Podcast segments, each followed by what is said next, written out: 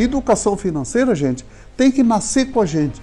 E muita gente nasce com ela, mas se perde no caminho. Vai se deixando acontecer, vai deixando a coisa ir rolando, rolando, rolando, e isso vai acabando.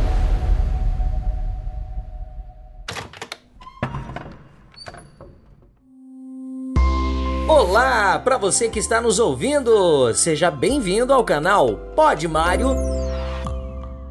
Estou aqui ao lado do seu Mário Gazin, que é presidente do Grupo Gazin, que nesse episódio vai falar sobre educação financeira empresarial. Um assunto muito importante que deveria ser praticado desde o primeiro ano de uma empresa, mas que muitas vezes a gente só busca aprender depois que excedemos nos gastos ou quando perdemos o controle do caixa.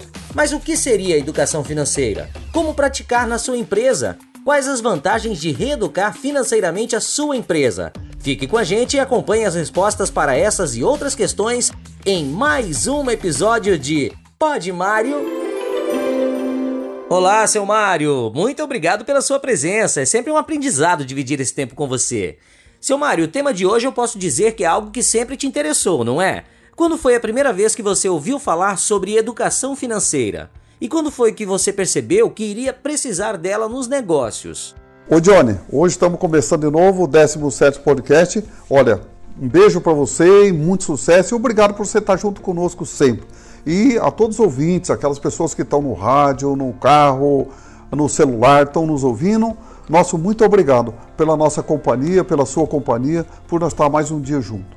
Olha, se um jovem ficar esperando alguém falar para ele que tem que fazer financeira, ele tem que fazer financeira, ele está errando.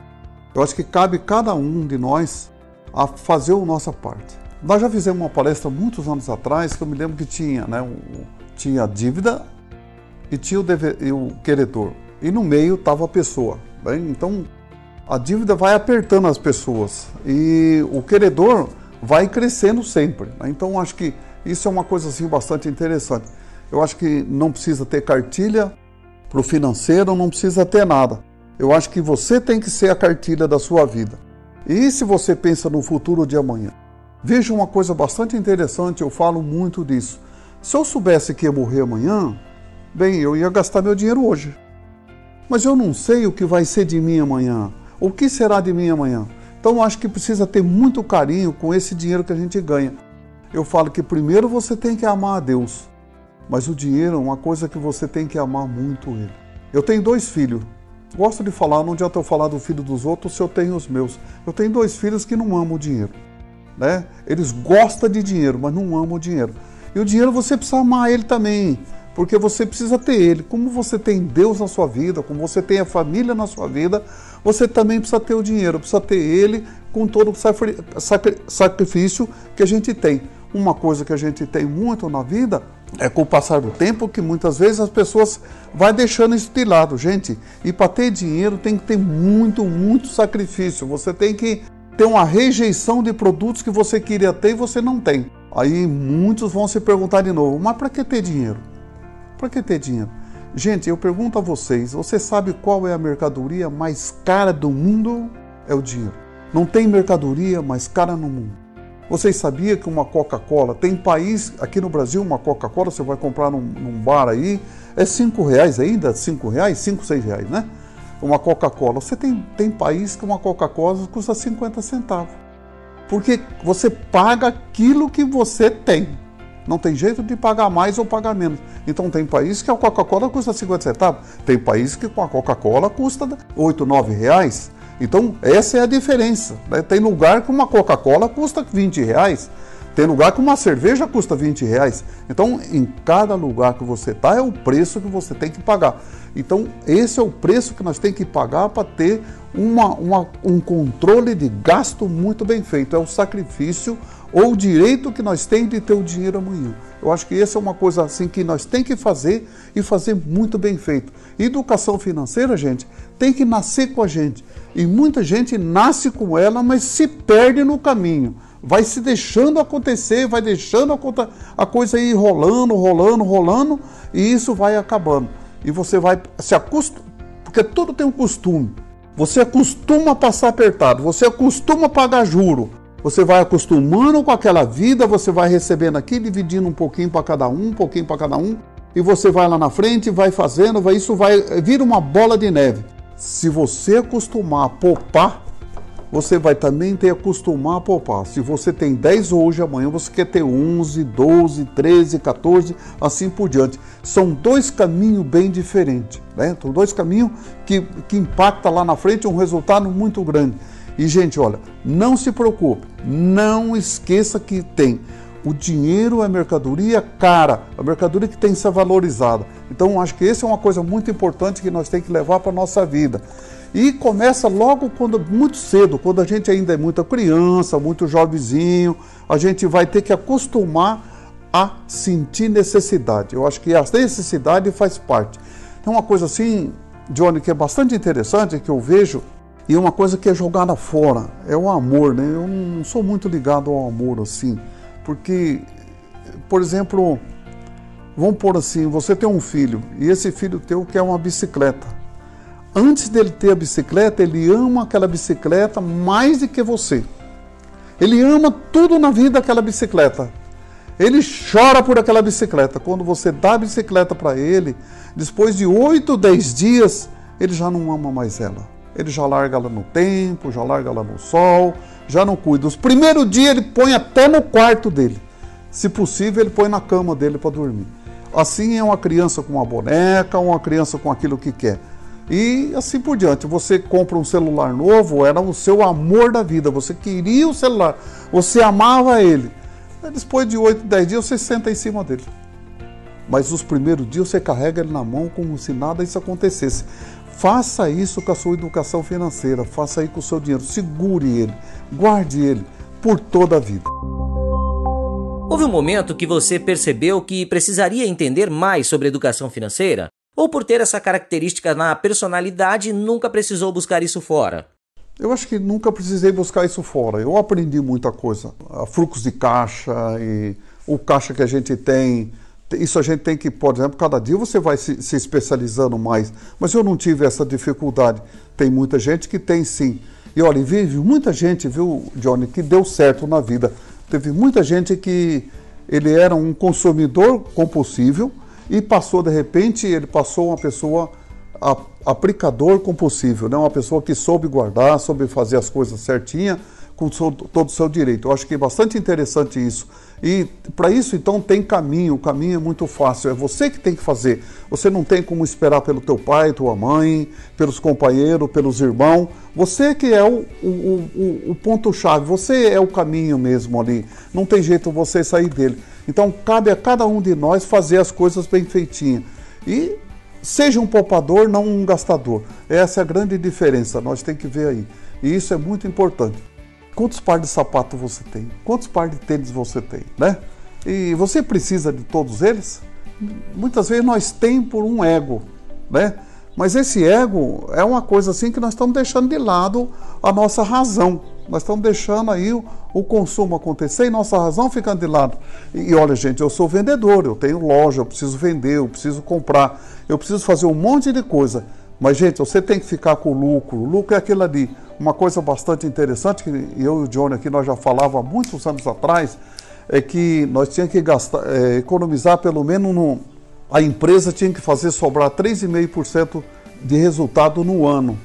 Na pessoa física tinha que ser 10%. Depois, isso nós aprendeu no caminho, que se você ganhar 100 reais, você tem que dividir ele em três partes.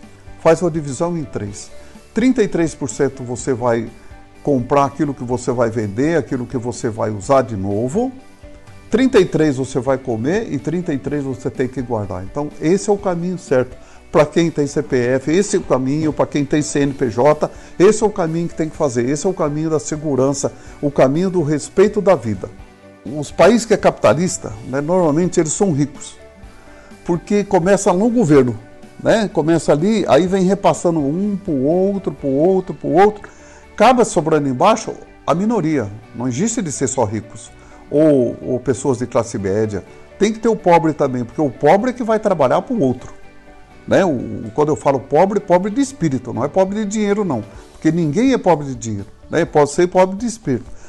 E eu vejo assim que tem muitos países que são capitalistas, tipo o Japão, a Alemanha, né, Itália, mesmo a Espanha. Mas são países que tiveram uma educação financeira ou tiveram guerra. Né? To, to, todos os países tiveram problema muito sério, hoje eles estão na frente de tudo. E, por exemplo, o Vietnã. Né? O Vietnã e Camboja Hoje são dois países, foi dividido no meio.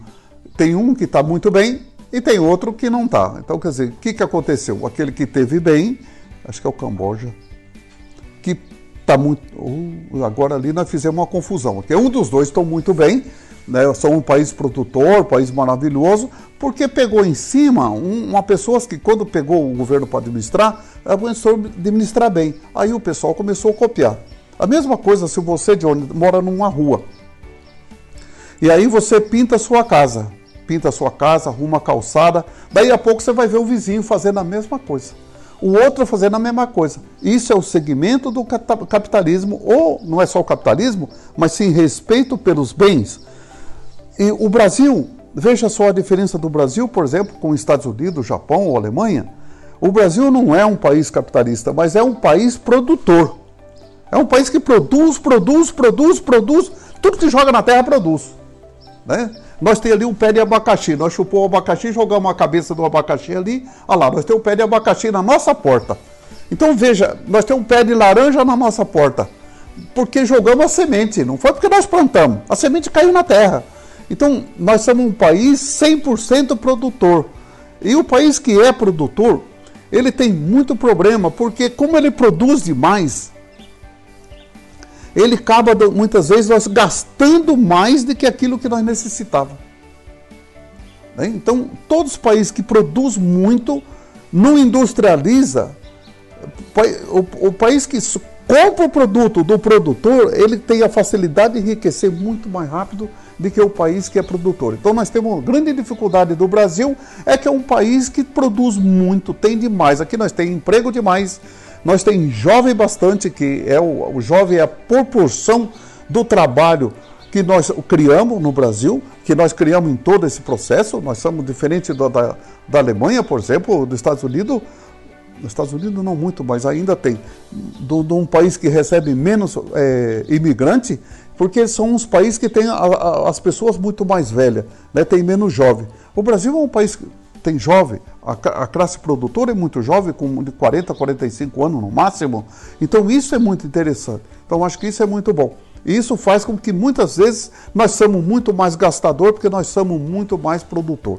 Mas precisa vocês que são jovens, cuide, gente. Olha, o dinheiro é a mercadoria mais cara que tem no mundo. Seu Mário, agora descreva pra gente alguma experiência positiva que o senhor viveu no empreendedorismo por conta da sua educação financeira. Bom, aí começou lá no meu começo, né? Então já tinha um dinheirinho, sempre eu guardava. E gozado que, veja uma coisa bastante interessante que hoje tem, se você tem 20 anos, pergunta pro teu pai quem recebia o salário do teu pai, se não era seu avô que recebia. Então, era a mesma coisa nós. Eu trabalhava e quem recebia meu salário era meu pai, não era eu. Eu nunca, eu nunca recebi um salário. Eu tenho meu irmão também, o Rubens, que também trabalhava. Quem recebia o salário do meu irmão era, era, era meu pai não era ele, né? Porque meu pai também precisava, comprava comida, comprava outra coisa, também era eles. Nós não recebia. Então, para nós ter um dinheirinho, ou nós tínhamos que mendigar ao pai, esperar que o pai desse um dinheirinho para ir no cinema, ou nós tínhamos que fazer alguma coisa, fazer um trabalho extra, ou fazer hora extra à noite, ou fazer qualquer coisa, ou arrumar outro emprego, ou, ou fazer o que eu fiz, né? Trabalho de garçom, padeiro, é, fazer instalação, fazer um monte de outros processos fora para poder ter o dinheirinho fora. Então isso é a coisa boa. Isso e olha gente, e naquele tempo não se trabalhava como hoje, que é trabalhava 44 horas, 44 horas por semana, né? Então era muito maior. Você trabalha 60 horas por semana. Então a diferença é muito grande, quase é 50% mais do que hoje. E ainda sobrava tempo para fazer as coisas. Então isso é bastante importante. É começar ali. Você não tem jeito de começar. O jogo sempre começa, gente, a 0 a 0. O 1 a 0 é você que tem que criar. É você que tem que fazer. 2 a 0 é você que tem que fazer. Você que tem que segurar aquilo ali. Eu não me lembro de ter pago uma entrada de circo quando era menino. Eu ia lá vender pirulito, ia vender pipoca, eu ia fazer alguma coisa. menos pagar o ingresso. Então, isso que é bom. Isso que é bom. E tinha aquele tempo no, no nossa região aqui, tinha o circo de toreada, que era onde fazia toreada de boi lá dentro, que hoje não tem mais. Né? Hoje tem uns rodeios aí, mas nós tínhamos as toreadas. E eu ia lá para prender vaca. Ou fazer qualquer coisa, ou arrumar alguma coisa para não pagar o ingresso. Então, gente, é isso que a gente tem que fazer. Faça economia, porque eu só estou aqui porque fiz economia. E muitos estão aí também porque fizeram economia da parte deles e tiveram vontade. Não, não se preocuparam em pensar, eu vou gastar tudo hoje. Deixaram um pouco para amanhã, depois, depois. E depois que você passa a ser poupador, é a mesma coisa do que você ser gastador. Quando você gasta, você quer gastar mais, mais, mais, mais. Quando você é poupador, você quer poupar mais, mais, mais, mais. Muitos me perguntam sempre, Mário, que diabo você vai fazer com o dinheiro? Eu não sei não. Eu vou deixar para os meus filhos, vou deixar para todo mundo, vou deixar minha empresa. Eu quero deixar escrito aqui e marcado para eles. Eu sei que eu não vou levar embora, né? eu já sou consciente disso. Mas enquanto eu puder fazer, eu quero fazer. Enquanto eu tiver oportunidade de fazer, eu quero fazer. E quer deixar mais? Quer deixar mais. Eu não vou levar. Eu não vou levar. Eu, me, todo mundo fala, mas eu vejo muita gente fazer. Agora eu vou deixar de vender coisa? Eu, eu, vejo muita gente ir lá e comprar o cemitério, já fazer o lugar dele, deixar o lugar arrumadinho. Eu não quero nada disso, não. Porque o dia que eu morrer, se alguém não me enterrar, eu vou feder na rua. Deixa aí. Pode ficar tranquilo. Eu não me preocupo. Eu não vou gastar dinheiro antes com isso. Isso vai acontecer de qualquer jeito. A única coisa que eu vou ficar triste é se meus filhos não for me visitar lá no túmulo, lá de vez em quando. Mas do resto, ou esquecer, meu neto não souber. Puxa vida, eu não sei quem era meu avô. Aí eu vou ficar muito triste. Mas do resto, gente, marque aí, vai embora, vamos para frente. O senhor pode nos contar agora alguma experiência negativa que teve, como perder o controle financeiro ou ter gasto mais do que o planejado? Nós tivemos aí os anos 80, né, que foi muito difícil. E agora, por exemplo, na coronavírus, né, que tudo parado, tudo fechado, e com 300 lojas você tinha 50, 60 lojas funcionando, o resto tudo parado. É, com seis fábricas, sete fábricas, você com tudo parado. Quer dizer, veja a situação, não é nada fácil, mas agora nós já tinha um caixa porque a gente já vinha se preparando para isso. Né? A gente estava preparando. Nós não estávamos preparados para o coronavírus, mas nós estávamos preparados para uma, uma, uma, outra coisa, ou uma crise, ou, ou qualquer coisa assim. A gente tem que estar sempre preparado. Se você estiver preparado, você não vai sofrer tanto lá na frente. Mas eu me lembro que nos anos 80 foi muito difícil, porque foi muito prorrogado, foi 10 anos, né, que foi muito difícil. Foi no governo do, do José Sarney e do Figueiredo. Foi muito difícil. Então foi 12 anos difícil mesmo de governo aí, que nós tivemos uma marcação muito forte. É, 8, 6 anos para um, 6 anos para outro. Foi muito difícil o Brasil não tinha dinheiro para comprar gasolina, comprar petróleo, nós tínhamos que fazer entrega na, de carroça. Então, veja bem, aí nós vinha dos 70, com, nós vinha dos anos 64 até os anos final dos anos 70, numa velocidade imensa, de repente nós tivemos ali um stop, né, uma parada. E, e aí foi muito difícil. Ainda o Brasil não era preparado com indústria, era um problema sério, infração chegando a 200%, 60% ao ano. Nós chegou no final do governo Collor com quase 1.200% ao ano a inflação. Então, veja isso, era você ganhava 10, no final do mês você recebia 2, 3, porque a inflação comia tudo. Né? Então, era uma coisa muito difícil. Vocês que nunca viveu inflação, torça para que isso não aconteça mais né? no país, não, a inflação não chega aí 3, 4%, 5%, ainda é controlado. Mas uma inflação acima de dois dígitos, gente, é o fim, porque se você ganhou mil reais e você teve uma inflação de 10%, gente, você só recebeu 900, você não recebeu coisa. E além dos 900, você tem o problema da perca, porque os produtos vão se reajustando e você só ficou com os 90. Então, no final lá, é a mesma coisa quando o governo subiu o imposto aqui de, de 17% para 18%. Né? Não foi um, ponto, foi um ponto, foi 17 para 18, mas isso, isso dá quase lá no final, dá 5, 6% aumento de coisa. Então é muito complicado esse, essa, essa diferença. Seu Mário, como funciona hoje a educação financeira do grupo? Existe algum profissional que fica responsável por cuidar disso? Como é na holding? Hoje já está muito mais fácil, eu acho que ficou muito mais fácil porque a gente já tem bastante gente e funcionários que pensam dessa maneira. E quando esse pessoal pensa dessa maneira, os outros começam a enxergar. Então, isso já eu falo que são professores, né? São os verdadeiros professores e professores de educação. Se a pessoa vê você gastando pouco, você gastando menos, o outro também começa a fazer a mesma coisa. Eu tem hora que eu fico olhando assim, né? Puxa, por que, que uma pessoa gasta, ganha 10 mil por mês e não tem uma casa para morar? Enquanto que você olha uma pessoa que tem dois, ganha 2 mil, 2 mil pouco tem uma casa para morar, né? Ou uma pessoa que ganha um pouco tem um carro, o outro não tem carro. Então, muitas vezes tem uma bicicleta e alguma coisa está errado na vida dele.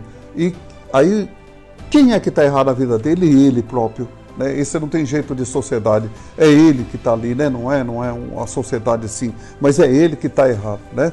Então, se nós fosse falar aqui, tem o nome de uma pessoa aqui que veio na minha cabeça agora. Ele era solteiro, casou muito velho.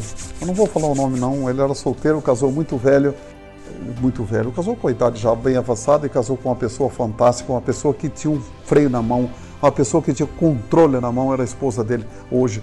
E olha, gente, hoje é uma pessoa rica. Né? Então, isso tudo faz parte do segmento das pessoas. E hoje vejo esse, essa pessoa assim, hoje com uma, uma alegria fantástica e eu tenho certeza que ele deve pensar com toda certeza, falar, meu Deus, por que, que eu não fiz isso antes? Por que, que eu não conheci essa mulher antes? Né? E com toda certeza está aí hoje aí uma vida maravilhosa, tem carro, tem casa, tem carro com câmbio automático, tem tudo. Então veja aí essa beleza de vida que tem. E esse que é o caminho, já pensa até em comprar uma chácara. Eu falo assim, que benção de Deus, né? Uma pessoa que estava toda atrapalhada, e transformou-se a vida de uma hora para outra. Seu Mário, agora eu te pergunto: como alguém que nunca foi educado financeiramente pode começar a ser? Ou por onde um empreendedor pode começar para educar a sua empresa financeiramente? Deixe algumas dicas aí sobre educação financeira empresarial ou até mesmo pessoal, como de praxe para os nossos ouvintes. Eu vou falar aqui de quando eu trabalho na igreja ali, eu, eu vi assim, né, que nós líamos uma leitura da Bíblia a pessoa que eu me lembro que tinha o Sr. João, pai da Kika, João Baiano. E o Sr. João já respondia. Ele falava isso, falava aquilo, e ele era uma pessoa 100% analfabeta. Ele não sabia ler. Então, essas pessoas assim, que está isenta de tudo, ele tem mais facilidade de entrar no caminho certo, com mais facilidade de que aquele que já, já viveu muitas vezes. Porque muitas vezes ele, ele, é, ele é imune a isso. Ele está imune a todo esse processo.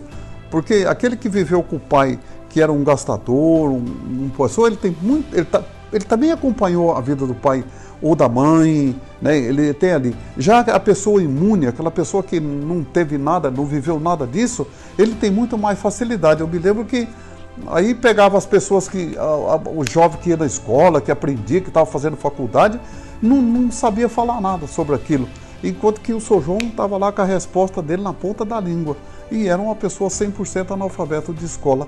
Então acho que é muito mais fácil para esse do que para o próximo. Aí é o líder.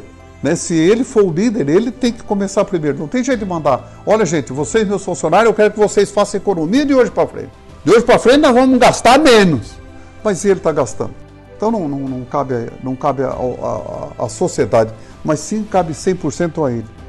E se você é empreendedor, mas você não é administrador, o que, que você precisa? Você é, o você é empreendedor, você tem que contratar uma pessoa que sabe administrar, porque não tem jeito. Se você já é empreendedor e administrador, você tem a facilidade. Mas se você é administrador, mas não é empreendedor, contrate um funcionário empreendedor. E aí vocês vão lá, mas tem funcionário empreendedor? Eu falei, tem. A Gazin tem muito, né? Eu, nós tem 27% do nosso funcionário são empreendedor. São pessoas que quando você pensa em fazer, ele já fez. Essa é a, a diferença do empreendedor. O, o, o, o administrador é aquele que está sempre organizado, aquele que está organizando a empresa, aquele que está pensando no papel, aquele que está pensando no amanhã. Não, empreendedor não. Empreendedor ele pensa agora, ele está fazendo, ele quer fazer, fazer, fazer, fazer, fazer. O, administra, o, o administrador é aquele que está pensando sempre no futuro. Ele pensa sempre no amanhã, ele não olha hoje. Ele não olha hoje, ele olha sempre lá na frente, olha na frente. Esse você tem que ter um. Ou vice-versa. Se você é empreendedor, contrata um administrador. Se você é administrador, contrate um. E isso você vai conseguir. Ou faz uma sociedade entre um e outro, que dá muito certo. Sociedade no Brasil também era muito mal feita. Hoje você pode uma sociedade você tem que namorar com ela muito tempo para poder você chegar lá, mas vale a pena. Eu acho que está aí. É a mesma coisa de aplicador da bolsa. Quem aplica na bolsa não pode ter pressa. Quem tem pressa não pode ir de avião, porque o avião muitas vezes tem um tempo ruim, está chovendo, ele não desce, ele não sobe. Aí de carro você chega lá. Então esse é o caminho que a gente tem que seguir. É, seu Mário, eu mesmo tenho muita coisa para melhorar depois desse episódio. Como vocês puderam ouvir, é extremamente importante que o empreendedor que busca crescer, se consolidar no mercado, se atente para a educação financeira do seu negócio. Dessa forma, você tem mais controle sobre os gastos delas e maiores possibilidades de crescimento também. Bom, espero que vocês tenham gostado desse episódio. Obrigado, seu Mário, mais uma vez e até o próximo. Pode, Mário! Você pode continuar acompanhando o nosso canal e o seu Mário nas redes sociais através do Instagram, do Facebook e do LinkedIn. E também acessar esses e outros conteúdos no site www.podmario.com.br, lembrando que o D é mudo. E você pode também deixar lá sua sugestão de tema, sua dúvida e também compartilhar com seus amigos. Muito obrigado pela sua companhia e até o próximo programa. Dúvida e também compartilhar com seus amigos. Muito obrigado pela sua companhia e até o próximo programa.